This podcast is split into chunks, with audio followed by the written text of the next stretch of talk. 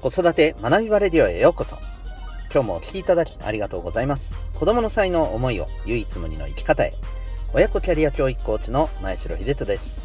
指紋プロファイル、各種心理学、絵本講座、塾講師の経験を取り入れたオーダーメイドのコーチングで、お子さんが主体的に考え、行動し、自身の強みを活かして成長する、そんなサポートをしております。このチャンネルでは、共働き、子育て世代の方を応援したい、そんな思いで、子育て、キャリア、コミュニケーションに役立つ情報やメッセージを毎日配信しております。今日は第477回になります。えっと、塾や、えー、習い事、教室の選び方的なお話になるかと思います。はい。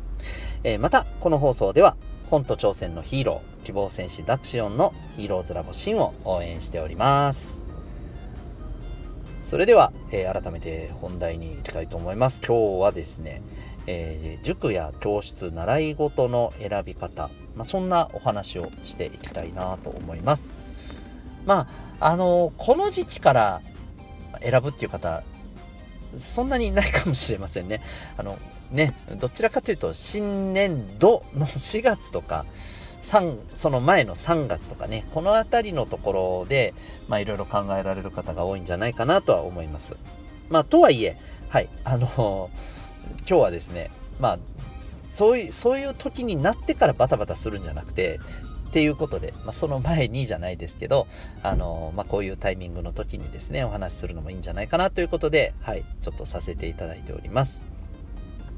えっと、まずですね、あの、塾や習い事をこう考えるときに、ちょっと気をつけてほしいことからですね、今日ちょっとお話ししたいなと思いますけども、まずですね、えっ、と、まあ、いろんな方の、あの、評価、ね、あると思うんですよね。それこそ、えっ、と、ネットでの評価もあるし、あるいは直接の知ってる方の評価もあると思うんですけど、あの、情報とこの評価っていうのはね、別でちょっと考えてほしいんですけど、この他者の評価、これ、話半分、いやいや、話20%ぐらいで聞いた方がいいと思います。まずこれが注意点ですね。まあ、あの、言い換えれば、えー、他者の評価をですね、えー、真に受けるのはちょっとやめた方がいいと思います。でこれなんでかというとですね、あのまあ、まず基本的に何をどういいって見るかって人それぞれ違いますしもっと言うと子供の習い事教室って結局まああのお金を出すのはもちろん親ですけれども行くのは本人じゃないですか。で本人がそこでどう感じるかってやっぱりですねあのお子さんです。で、これはあの子供だからとかそういう意味で言ってるんじゃなくて、あの、この頃のやっぱり子供たちって、どんどん日々変化してるんですよね。自分の中でもいろんな変化が日々起きてるんです。そんな中でですよ、えー、外からのいろんな感覚をどう感じるか。はい。そうなんです。日々変わるんですよ。うん。だからはっきり言えば不安定なんですよね。そう、これいいとか悪いとかじゃなくて不安定なんです。そんなものなんです。うん。そのお子さんを通しての評価を、えー、ましてや、えー、人それぞれ全然違うのに、えー、ね、そんな人が、いや、ここはいいよ。この塾はいいよ。この塾のこの先生はダメだよ。本当にそうかってぐらいに思ってた方が絶対いいと思います。はい。もちろんですよ。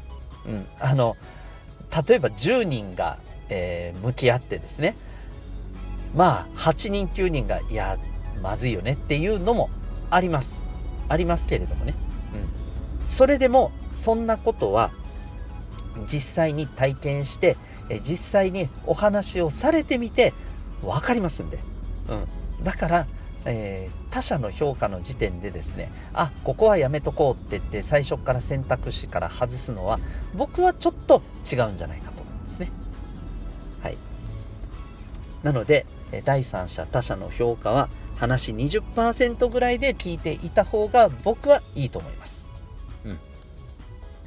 はい。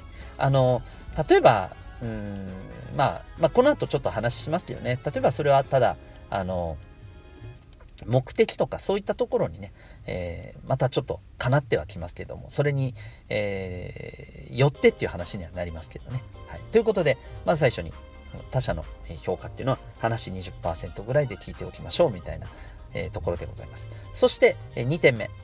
えー、これはですね、えっ、と、まあ、今の話とちょっと連結してくるんですけど、何を目的にそこの教室に行くのか。ここ、しっかりと明確にしておくことが大事だと思いま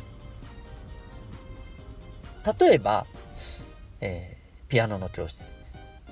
ピアノを楽しいと、面白いと思ってもらう。それが目的だとしたならば、その目的にかなったピアノ教室を選ぶことが大事なんですよね。当たり前の話ですけど。うん。楽しむっていうことを目的に行きたいのに、がっつりえー、例えばコンテストで賞を取る実績を、えー、ね、取っていく、えー、本当にめちゃくちゃもう、あの、ストイックにやって上手くなっていく、そんなことを追求する教室に行ったら、間違いなく嫌だってなるじゃないですか。目的にかなわないじゃないですか。でもね、ここを意外とおろそかにしてたりするんです。なんでか。親と子供の目的意識がきちんと共有されてないことが多いからなんですね。ここめちゃくちゃ大事です。はい。何を目的に行くのか。うん。塾にしてもそうですよ。あの、塾って言ったら、え、いやいや、成績上げるのが、あの、当然でしょうなんて、えー、いう方に、いうふうに考えられる方も多いと思います。もちろんそれはありますよ。あの、目指すところとしてね。でも、まずは、まずは成績云々の前にそもそも学習習慣が全然ついてない。まずはそれをやってもらいたいっていうところが第一だったら、そのための塾に行くべきだと思うんです。自分でなんか勉強してほしいみたいに思うんだったら、例えばですよ、自分で勉強するっていうことを、え身につけてほしいがために、えその目的のために塾に行かせるんであればですよ、うん、塾にもいろんなスタイルがあります。えそれこそ、テスト前になったらですね、毎日毎日何時間も、え土日も、え呼び込んでですね、ガッツガツにさせる塾もあります。いい悪いは別として、自分で取り組むっていうことを目的に、あの、そういう習慣をつけさせることを目的にするんだったら、それちょっと違うくないですかって話なんですよ。逆に、えー、もう自分でやるっていうのはちょっとこの子には難しいと。むしろ、もうみんながやってるっていうところに巻き込ませていって、えー、とにかく成績を上げさせてもらいたいっていう目的だったらその塾がいいと思うんですよね。そう。この辺のところもちゃんと確認してた方がいいと思います。うん。っていうところですよね。はい。なので目的、えー、何のためにそこに行くのか、そこで何を目指すのかということを親子でちゃんとこうだよね、うん、オッケーって、え、共有しておくことが大事ですね。はい。で、それにちゃんとかなっているのかなっていうところだったりすると。そんな話になります。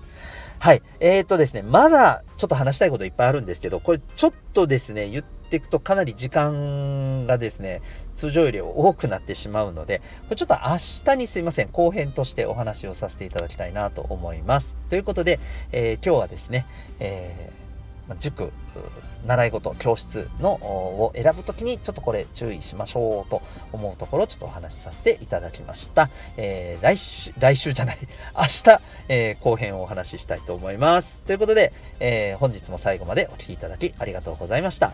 えっ、ー、と、最後に1点お知らせをさせてください。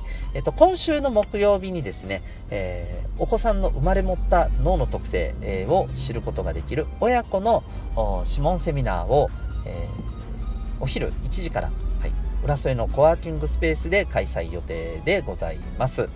えっと、お子さん同伴ではなくても大丈夫です。あの、あらかじめお子さんの指紋をですね、撮影いただいて、えー、実際に当日、はい、拝見、えー、いたしますので、それで、えー、すぐプロファイルできると思います。